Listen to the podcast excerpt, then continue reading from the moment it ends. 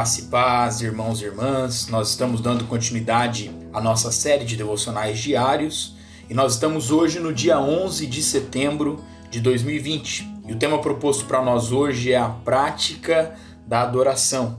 E o texto base ele se encontra lá no Salmo de número 95, o versículo de número 6 que nos diz assim: Vinde, adoremos e prostremo-nos, ajoelhemos diante do Senhor que nos criou.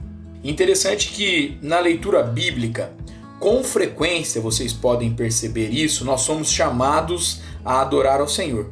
Os filhos de Deus sempre corresponderam a esse chamado, tornando a adoração parte fundamental de suas reuniões. Contudo, quais são as implicações da prática da adoração? O que a adoração ela faz em nós? Eu queria que você pensasse isso comigo. Primeiro, a adoração nos leva à presença de Deus.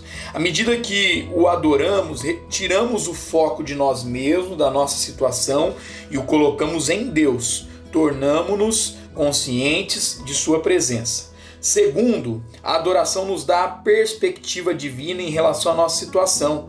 Ou seja, na presença de Deus, percebemos Sua habilidade de lidar com as nossas dificuldades.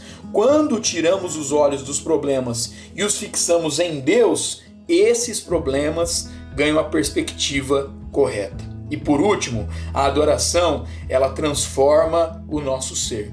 A adoração muda as nossas atitudes e os nossos pensamentos. E é impossível ser um adorador e continuar amargurado e cínico. A adoração transforma até mesmo o nosso caráter. Nós somos chamados a levantar nossas vozes em adoração.